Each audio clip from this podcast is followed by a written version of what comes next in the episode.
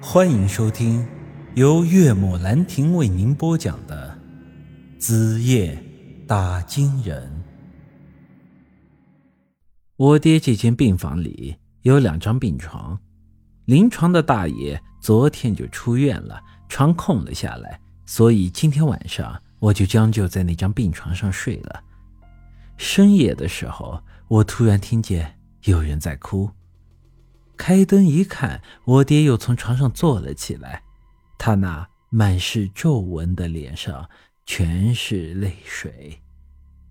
爹，你这是咋了？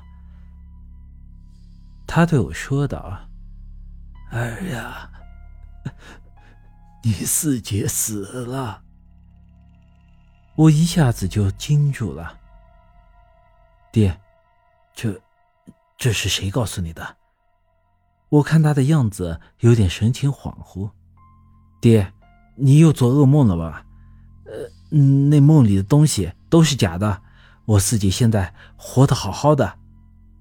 他摇了摇头说道：“不，老四死了，老四真死了，他昨天来找过我。”说着，他捂住了脸。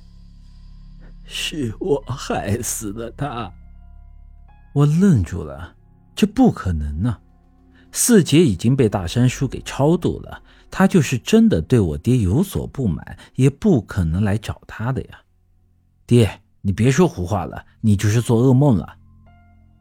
此后的几天，我爹还是会时常跟我说一些莫名其妙的话。而他的身体不但没有恢复，反而是一点点的衰弱了。我一时间有些着急，找来医生给他又做了全面的检查。那医生告诉我，我爹身上已经没有什么大碍了。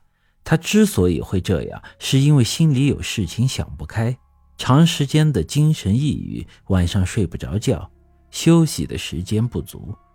最后，他建议我。找个精神科的医生来给他看看，我照做了。可是我爹的情况还是没有好转。看着他的身体一天天的虚弱下去，我的心里也是难受到了极点。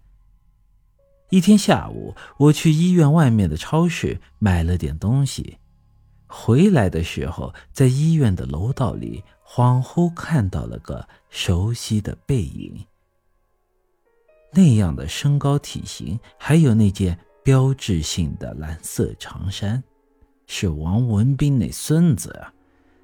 这孙子从那天晚上消失之后，就再也没有出现过。大山叔死后，我也去王文斌的村子里找过他，但他的家里已经没有人了。我估计这家伙是怕我之后去找他，所以提前开溜了。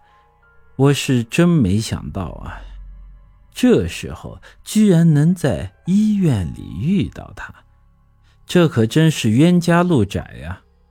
我一时间也顾不得太多，直接朝他追了上去。这时他好像也发现了我，也撒丫子的跑了起来。